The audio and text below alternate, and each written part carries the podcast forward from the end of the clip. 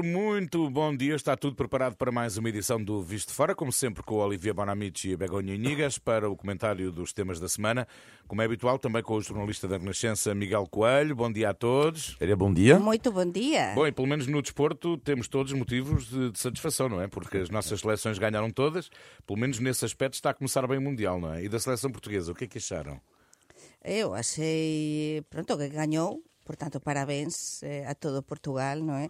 Mas foi unha victoria así un bocadiño xusta, Gana non xogou nada mal e acho que os xogadores eh, portugueses teñen de de ver que esta victoria foi moito xusta e se preparar para xogar dunha outra maneira, eh? O que é que achaste, Olivier? Tirando a, a alegria e mesmo assim não perdi a minha voz. Que, que, que... Tirando a minha alegria, não gostei nada do, do, do jogo de ontem. Uh, estou bastante preocupado, mas vamos ver. Não gostei nada porque uma coisa que eu gosto no futebol é quando uma equipa tem um projeto de jogo. Neste momento, não sinto Uh, nenhum projeto de jogo, por exemplo, a conta da Espanha, que para mim foi a equipe que mais me impressionou na primeira jornada, mas cuidado também foi contra Costa Rica. Mas na fotografia atual, uh, eu diria que a Espanha e a Inglaterra têm neste momento, o melhor projeto do jogo. E entre os favoritos outsiders, Portugal, por exemplo, ganhou o mais importante, mas é pena que seja apenas um conjunto de individualidades e não ainda um coletivo. É mas o que acontece com a Espanha que é que são todos muito novos, temos um projeto de equipa, mas essa juventude depois pode ser negativa para no fin. Por tanto, acho que nos espera uma, um, um, campeonato interessantíssimo. Miguel Coelho, vamos então aos temas da semana. Vamos, uh, sendo que mais à frente vamos ter de voltar ao tema do Mundial do Qatar, porque uh, temos de falar da polémica à volta da ida do Presidente da República ao jogo de estreia de Portugal, mas uh, isso é lá mais para diante. antes vamos falar de Europa, porque recordo que o Visto Fora é uma parceria da Renascença com a Euronet, a rede europeia de rádios. Euronet Plus. E esta semana o Parlamento Europeu decretou que a Rússia é um Estado patrocinador do terrorismo eh, devido aos crimes de guerra que tem cometido eh, na Ucrânia. Uma medida eh, largamente simbólica, mas como é que viram esta decisão que acabou por não ser unânime? Begonha. Pois eu acho que é uma decisão necessária, não é? Porque, sem dúvida, temos. Vamos ver, está-se a pressionar eh, a, a Rusia eh, co envío de até agora de, de armamento a Ucrania, mas como xa dixíamos semana pasada, non se pode estar xa os países europeos eh, están xa a chegar ao limite, non é? eh, de, de, de, de tanto envío, tanta axuda económica a Ucrania, entón agora se tende a actuar dun outro xeito. Entón, para min, isto é o que se debe facer, non é? Se debe chamar as coisas pelo seu nome. Sempre vai haber algún grupo dentro do que eh, o Parlamento Europeo que non vai estar e dentro do que é a Unión Europea, dos países que non vai concordar con isto e que vai ficar máis perto das posições, digamos, da Rússia. Mas é que temos de chamar as coisas pelo seu nome, sem dúvida. Eu concordo. Em, uh, uh, no caso do, do, dos, dos eurodeputados portugueses, houve uh, pelo menos os dois do PCP que votaram contra. Tivemos também as abstenções do Bloco de Esquerda e de quatro eurodeputados do Partido Socialista que uh, consideram que a resolução é inútil do ponto de vista do apoio à Ucrânia. Uh, a pergunta aqui, Olivier, é se a abstenção, neste caso, não é igualmente inútil. Enfim, a opinião deles, eu respeito estas opiniões, eu não, não, não posso concordar em nada, mas é, são opiniões de, de, de eurodeputados e a democracia funciona assim. Uh, agora, tem pena por esta tipo decisão porque me parece-me óbvio, quer dizer, um país que ataca civis para aterrorizar a população, uh, de facto, há suspeitas de, lá está, de, de, uh, de, de, crimes de guerra, de crimes contra a humanidade. Só que, para já, não é uma resolução que vai pôr fim à guerra e não vai também instigar esta resolução, não vai instigar o, o, o conflito. Agora, é preciso ver que há muitas suspeitas, mas muitas, de crimes de guerra, de crimes contra a humanidade. Estas palavras são, são muito fortes.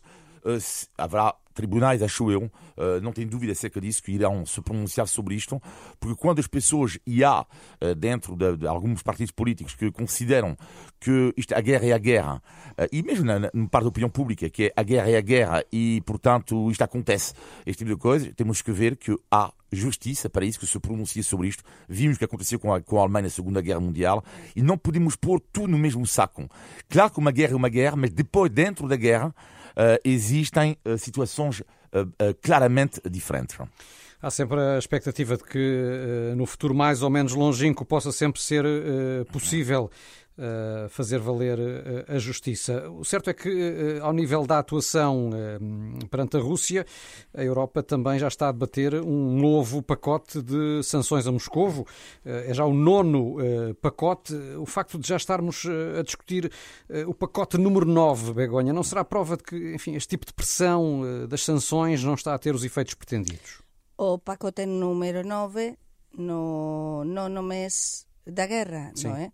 É que é incrível, non é? Non, é que, está, é que cá continuamos, cá continuamos, é o que eu dicía, é o meu raciocinio de há un momento, e que se, temos, xa non se sabe que máis facer, non é? Entretanto, Moscovo, a Rusia, Putin, neste caso, continúa máis isolado do que nunca, mas continúa como liao eh, ferido que é, continua a atacar e para mí o máis preocupante de todo isto é que se sabe que ele está a preparar o envío de máis armas, de máis homens, por moito cansados que estesen a polémica que há na Rusia, non é? pelo envío de homens e tal, mas ele continua e está a preparar toda a artillería, non sabemos para que. E entón, estes novos pacotes eh, da Unión Europea, eh, non sei que efeito e que poden ter realmente, non sei. Mas uh, há um ponto que achei interessante esta semana, foi um, um artigo que, que eu li sobre um historiador chamado Nicolas Mulder, que ele estudou, uh, historiador, todas as sanções uh, ao longo da história recente que foram adoptadas. E o resultado é que raramente funciona.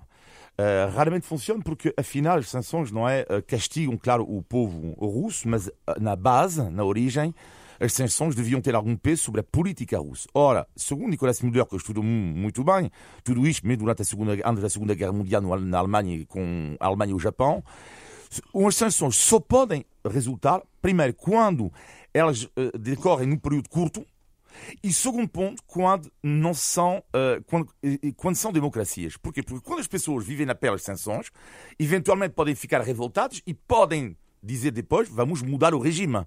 Só que onde é que os russos, onde é que o povo russo, neste caso, pode mudar o regime?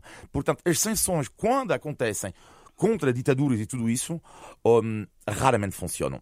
A questão também é que uh, o Ocidente não pode ficar de braços é, cruzados, não é? E, portanto, deveria tomar algum é tipo de atuação. Uh, é uma escapatória. Uh, com a guerra sem fim à vista, que é disso que se trata, temos assistido ultimamente a estes ataques sistemáticos contra estruturas essenciais na Ucrânia, como hospitais, centrais elétricas, estruturas de fornecimento de água, e já se fala na possibilidade de uma nova vaga de refugiados ucranianos, agora com o inverno, a concretizar-se haverá capacidade e tolerância, na vossa opinião, por parte uh, dos países europeus para responder a um novo êxodo uh, como aquele a que assistimos no início do conflito? Ponto número un, eu acho que o máis preocupante de todo é o que está a acontecer con os propios ucranianos, non é? No seu país. Estamos a falar de 4 millóns de persoas sin electricidade que están a pasar un, un frío terrível. Imaginemos o que o noso día a día, o que podería ser así, non é? persoas totalmente isoladas e persoas que lles falta eh, prácticamente todo, non é? E que están así desde há máis de nove meses ou nove meses. Depois, eh, o que preguntabas, eh, nos estaremos preparados e que temos de estar é dizer Europa estamos a falar de irmãos estamos a falar de europeos Estamos a falar que temos de ser solidarios, entón temos de estar preparados.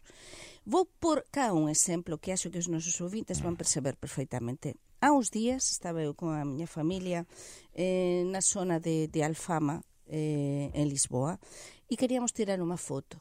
Unha menina moito bonita, por certo, eh, se asegou a nos e diz que nos quería tirar unha foto moito amável. Até nos posicionou, nos diz, nos pensábamos que quería diñeiro, non é? Era tan amável, tan delicada, e comenzamos a falar con ela e agradecemos, por certo, tirou unhas fotos óptimas, e diz, non, sou ucraniana, mas non, non precisan me dar nada. O único que quero é que estesen solidarios con o meu povo. É dizer, isto é o máis importante de todo temos, porque temos de ser solidários, não há mais. Não há mais a dizer. Mas sobre a, a Rússia, uh, sobre a, tua pergunta que fizeste há pouco, eu ia acrescentar que o que é terrível neste momento é que estamos a redescobrir uh, que a guerra não é apenas, não são apenas militares no, no terreno. Isso. E faz lembrar um pouco, porque não, nós aqui no estúdio ninguém tinha nascido na Segunda Guerra Mundial, mas sabemos que Londres foi bombardeado uh, desta forma, que Leningrad também na altura foi bombardeado desta forma, e quando há novamente estas imagens possíveis, não é de, lá está, de ficar sem água, sem eletricidade e ao mesmo tempo ouvir uh, uns bombardeamentos, pensamos sim, voltamos, portanto, a viver em eh, algum, algumas situações uh, o que se viveu durante a, durante a Segunda Guerra Mundial. No, e depois que há outra coisa, que nós estamos a sofrer aínda que se xa levemente, en comparación, moito, moito, moito levemente en comparación con esta sufrindo na Ucrania non ten nada a ver, as consecuencias desta guerra, porque a nosa vida cambiou nos últimos meses e está a cambiar, nos están a advertir. E entón, económicamente e até socialmente nos está a influenciar. Portanto, quanto máis solidarios sexamos, mellor será para mas, todos. Eu, Miguel vai ficar zangado comigo, mas queria acrescentar mais uma coisa em relação ah, a Desculpa, Miguel. uh, o, o, é a questão do, dos comentários que eu tenho ouvido ultimamente, uh, até sobre a questão do frio na Europa. Uh, versus eh, a guerra na Ucrânia. Eh, é terrível, claro, na Europa há pessoas que vão eh, também sofrer com o frio. E depois há pessoas que não vão sofrer com o frio, mas que vão ter que se adaptar. E eu acho que é preciso ter algum cuidado. Não é quando eu ouço pessoas a se queixarem que em vez de ter 18 graus vão ter 17 ou vão ter que pôr um pequeno casaco. Uh, uau! Uau! Quando estamos a ver que vivem os ucranianos, uh, temos que ter, nós temos que ter algum cuidado uh, com os nossos comentários europeus uh, em porque relação são planos incomparáveis. Sem dúvida, porque nós nas nossas casas a educar os hum. nossos filhos, eu não me canso de repetir aos meus filhos e se ouvem este programa vão-me dizer que é assim, não me canso de repetir constantemente com o tema da comida, com o tema de muitas coisas que eles pedem. Olha, estamos em guerra, há uma guerra e non podemos ter de, determinados comportamentos. Acho que todos temos de, devemos dar Mas a verdade é que uh, muitos continuam a ter uh, esses comportamentos, nomeadamente ao nível da menor poupança energética do que aquilo que seria necessário. E sei que há uma polémica em Vigo, justamente, Begonha, porque a propósito de energia não se está a poupar tanto quanto seria desejável. Do que é que se trata, afinal? Ai, ai, ai. Acho que muitos de nossos, os nossos ouvintes do norte de Portugal saben ben o que são as luces de Natal do Abel Caballero, o alcalde, o presidente da Cámara Municipal de Vigo, non é?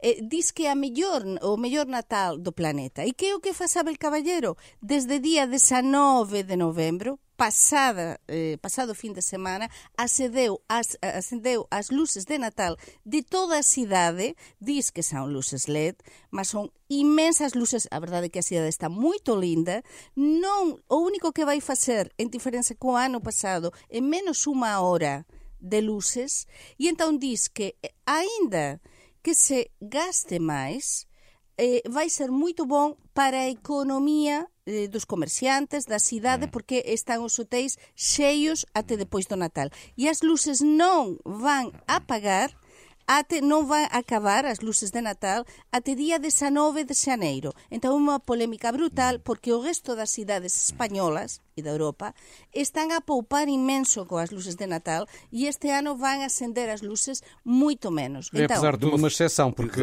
é uma exceção, não é? Mas parece que está contra que, genericamente as opiniões públicas europeias estão sensibilizadas uh, nesse domínio. E, e, já agora dizer também que também precisamos um bocadinho de alegria nestes tempos tão ah, pois vayam é? a Vigo. Vayam a Vigo porque a verdade é a alegria não falta, é? Estamos no Visto Fora com a Begonha Nigas e Olivier Bonamici e já a seguir vamos aos temas nacionais da semana, mas aproveito para lembrar lembrar que este programa que aqui fazemos sempre à sexta-feira é uma parceria da Renascença com a Euronet, a rede europeia de rádios. Euronet Plus. E por cá tivemos então a continuação da, da polémica sobre a ida de Marcelo Rebelo de Sousa ao Qatar uh, e também o Presidente do Parlamento e o Primeiro-Ministro já têm viagens marcadas para assistir aos próximos jogos da seleção. Uh, são viagens que fazem ou não sentido uh, em face das críticas de que o Qatar tem vindo a ser alvo pela violação de direitos humanos e como é que tem sido nos vossos países? Também temos este corrupio de estadistas e de governantes a caminho do Qatar ou, ou nem por isso? Olivier? Eu diria que são duas perguntas. Na, no que diz respeito à segunda, eh, em relação ao que acontece em França, a França, neste caso, é o cúmulo da, hipocrisia, porque o ministro da Administração Interna que esteve no jogo de abertura, a partir será o ministro do Esporte se a França apurar para os quartos de final e será Emmanuel Macron para a meia final. Completamente ridículo. Uh, em relação a Portugal, uh, eu uh, vou ser honesto, acho que o facto de ter passado pelo Parlamento, acho uma decisão corretíssima e fruto de uma grande democracia. É a minha opinião. Uh, em relação ao que diz Marcelo Rebelo de Souza, quando ele diz, mas esqueçamos isto, não é? Em relação a. Bom, é um erro de comunicação terrível. Diria mais um, após o que aconteceu em relação à, Igreja. Uh, mas eu diria que é mais um. Mas, no entanto, é preciso nunca esquecer o que é que ele diz antes. Também não podemos entrar na demagogia. O que é que ele diz antes? O Presidente da República, o Qatar, não respeita os direitos humanos, é criticável. Eh, portanto, é preciso nunca esquecer o que ele diz antes. E, portanto, eu acho que eu respondi a uma parte da, da, da, pergunta. E de Espanha, Begonha, como é que estão as ligações aéreas uh, com o Qatar? pois, olha, funciona muito bem porque o rei Felipe VI, Felipe VI, esteve, precisamente acompanhou o primeiro jogo da, da seleção espanhola, esteve com os jogadores. E também foi muito criticado, sobretudo sim, à esquerda. A e a família real espanhola tem, aliás, tem amizade com o emir de Qatar, não é? O emir regalou, ofereceu ofereceu a, a Rainha Letícia uns eh, brincos maravilhosos de as diamantes não há eh, muito tempo. Da monarquia mas, espanhola olha, com as Arábias são, enfim, são, são antigas sim, e muito sim, bem conhecidas. bastante bem conhecidas. Sim. Mas eh, é verdade que em Espanha non, non, non houve tanta polémica como cá. Por qué? Porque tiñamos a polémica da lei sí é sí unha lei contra eh, pronto a violencia doméstica contra eh, a abusos muller sexuais. e abusos sexuais que está no Parlamento a, a, a que ser as opinións de, de pronto duns e de outros. Por tanto, realmente esta viaxe do rei eh, de España a Qatar, no, en cualquier outro momento teria sido unha polémica eh, uma, bombástica, mas neste caso eh, Acabou ficou un bocado de lado. Sí, sí, sí. Sendo que esta questão da violação de direitos humanos uh, não é exclusiva do Qatar, não é? Apesar de, uh, claro, o Campeonato do Mundo de Futebol ter dado uma visibilidade extraordinária a esta hum. realidade, mas não é exclusiva do Qatar. E ainda esta semana, uh, para nos centrarmos no que a Portugal diz respeito, tivemos uma operação policial contra uma suposta rede de tráfico humano e de exploração de centenas de trabalhadores estrangeiros no Alentejo. Não estamos a falar em Doha, estamos a falar em Beja e em Cuba, um, e trabalhadores que viveriam em situação de semi-escravatura. A minha pergunta, Olivier, é se será que, enfim, além de proclamações sobre o que se passa noutras paragens mais longínquas, não deveríamos começar por dar mais atenção ao que temos aqui dentro de portas? É evidente, isto é, isto é escandaloso. É uma das raras vezes que eu sinto vergonha, mas vergonha de viver aqui, das raras vezes, não? é quando vejo isto. Isto é, revolta-me. Revolta-me porque Uh, eu acho que há, há, há, limites, não é? Depois eu, quando eu ouço o argumento que, que ninguém quer, quer, trabalhar ou que o azeite, assim, o azeite é mais caro, se não houver. Mas eu, então, neste caso, nós vamos consumir menos azeite. Então, neste caso, eu não quero consumir azeite, eu não quero consumir uh, fruta, uh, não sei qualquer, uh, à custa de pessoas que estão a ser explorados como escravos. Mas o que é isto? E depois, além disso, há quantos anos que, estamos a ver isto? Porquê que cada, empresa assim não é investigada mesmo? Por que não há mais controle sobre isso? Sabemos desde, desde cada 10 anos e toda a gente fecha os olhos. Porque é mais ou menos isto. É claro que fiquei contente quando vi que finalmente lá o, há esta operação. Mas já começa a ser, e quando o, o fazer paralelismo com o Qatar, quando alguns países asiáticos ou africanos às vezes gozam um pouco conosco a dizer: Mas quem são vocês? Quem são vocês? Para dar, para dar lições. lições. Mas é que... Olha bem, nesta semana eu, eu, eu esta semana senti vergonha. Mas eh, lembren, eu acrescento que estabas a dizer máis coisas. Lembren que a, exactamente estábamos en, no pior pico da pandemia, acho que foi 2020 ou 2021, cando houve xa eh, en, en Odemira... 2021, sim. 2021, as detensoes precisamente de todos estes traballadores mm. eh, ilegais eh, e con eh, precisamente saíran a palestra todos estes casos de escravatura. Mas vamos ver, que aconteceu eh, nestes dois anos? Non aconteceu nada. As persoas que vamos mm, habitualmente, eu vou habitualmente a Demira, sobre todo a Sambuseira do Mar, perto de Sambuseira do Mar, ao pé, hai inmensos, inmensos, inmensos eh, estufas eh, onde trabalham, quem, quenes trabalham? Este tipo de hum. trabalhadores. Mas ainda esta semana, na sequência deste caso uh, do Alentejo, ouvimos aqui autarcas, nomeadamente uh, da freguesia de uh, Vila Nova de Mil Fontes, justamente sim, do Conselho de Odmira. Sim, sim, sim. E o autarca dizia que há anos e anos que contactam as autoridades a, a, a, denunciar casos de suposta escravatura ou semi-escravatura naquela zona do país.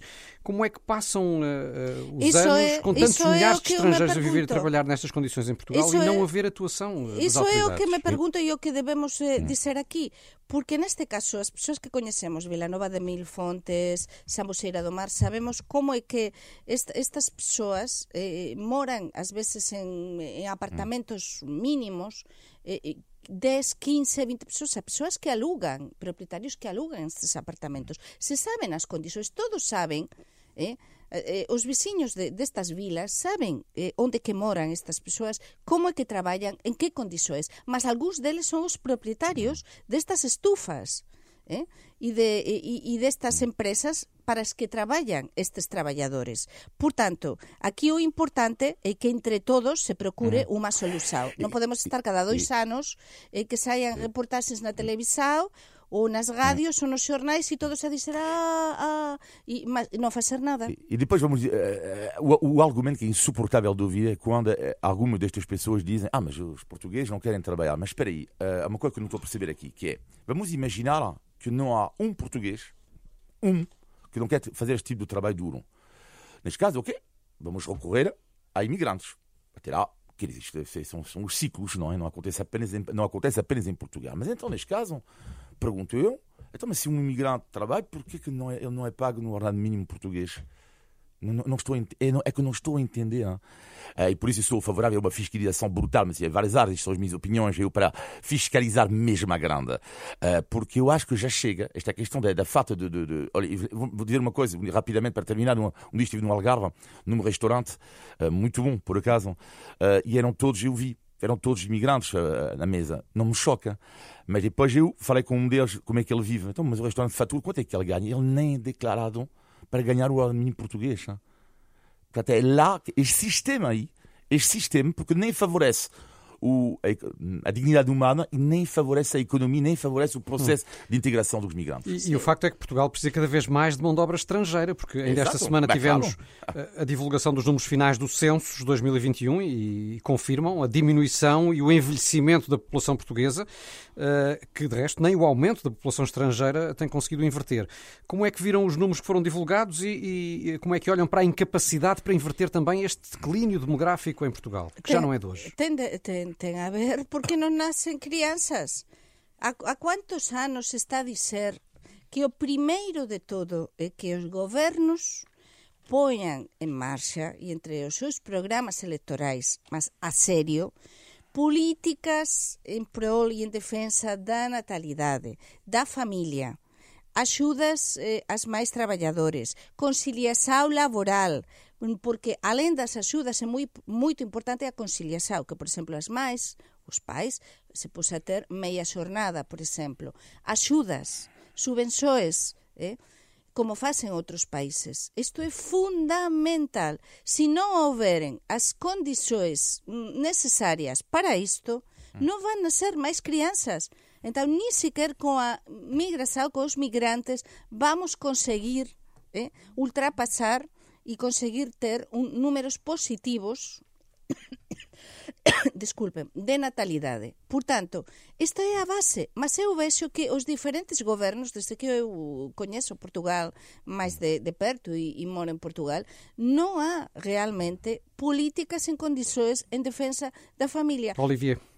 Bah, concordo plenamente. Pouca coisa a acrescentar, dizer que se quando o, o, governo, este e os anteriores, ajudam às vezes uh, pessoas por exemplo, estrangeiros a se instalar em Portugal pagando menos impostos, porque isto vai relançar a economia, acho muito bem, como sempre, mas depois esquecemos do essencial e, de facto, quando um subsídio, um abono, aliás, eh, de família dá apenas para comprar para as pessoas mais uh, desfavorecidas um pacote de, de, de, de, fraldas e só um litro de azeite e tudo isso, lá está. Mais uma vez, é uma questão de dignidade humana. Sim, já que falámos de violação de direitos humanos, uh, viver uh, na pobreza ou ter quase metade da população a viver na pobreza também é uma forma de uh, violação de direitos humanos, diria eu. Ora, Sim, claro. Muito bem, faltam 12 minutos para as 11, está na hora do índice Tugalidade. Vamos ver se a Begonha e o Olivier acertam esta semana. Sim, porque precisamos sorrir um pouco, não? Ah, é só, só temas vamos, graves. Vamos, vamos. Os temas estão pesados, não é? Exato, são. Vamos lá embora.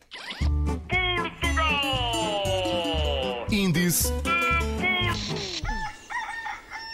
de Tugalidade. Ora bem, isto não tem nada que saber, o objetivo é descobrir o significado de uma expressão portuguesa. O prémio desta vez é uma viagem ao Catar. Eu não quero, podes ficar com ela.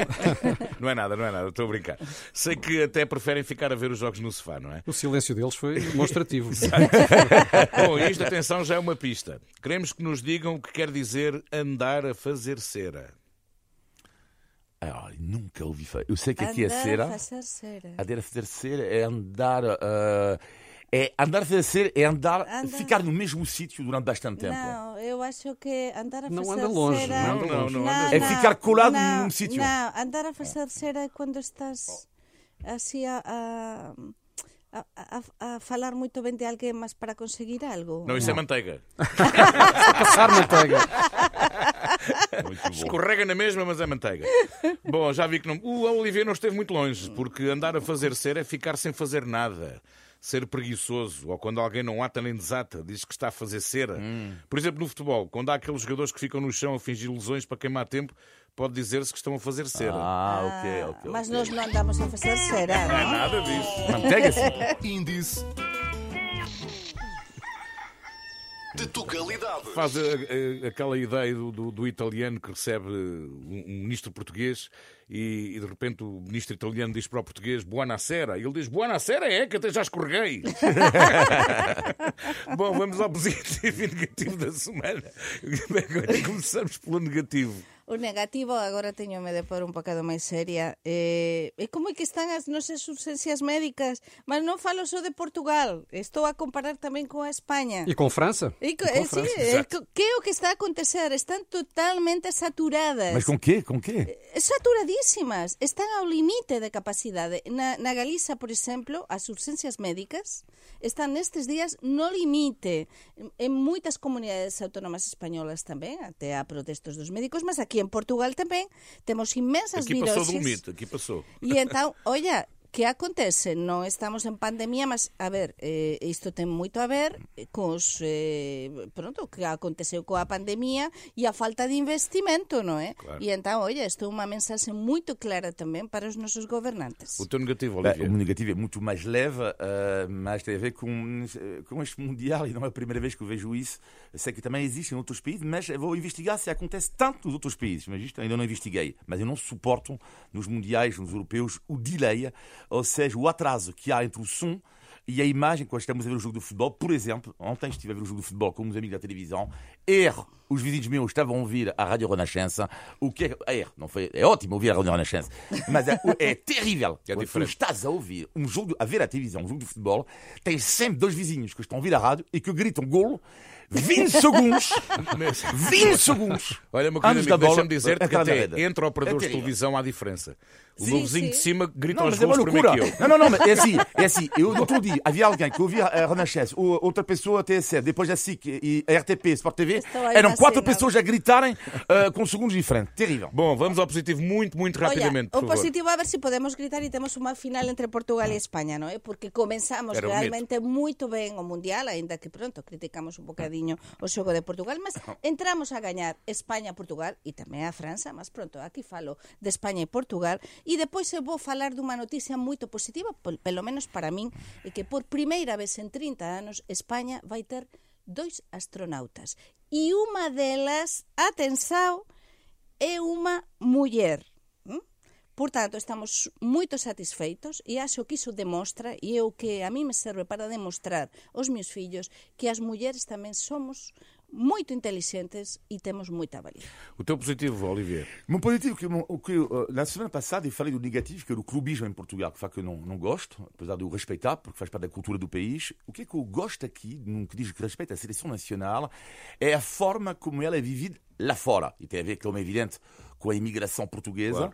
Uh, e on, ontem, por exemplo, a minha filha, que é uma imigrante em França, a minha filha é portuguesa, uh, claro, com raiz francesa, mas lá está, ela às 6h20 da tarde uh, enviou uma mensagem, e ela não gosta muito do futebol, não gosta, mas enviou uma mensagem, vamos lá Portugal, e achei bonito, porque de uma forma geral, os portugueses lá fora, uma espécie de ele de ligação, como é normal, com a seleção nacional. E isto era muito positivo da Ela semana. com quem É vai? Com Portugal ou com França? Com os dois. Portugal, com Portugal, Ah, com os dois, com com os dois, dois, obviamente. Bom, temos de Primeiro terminar. com Portugal. Temos de terminar. Olivia Begonha Miguel, muito obrigado. Bom fim de semana. Um abraço, bom fim de semana. Bom fim de semana.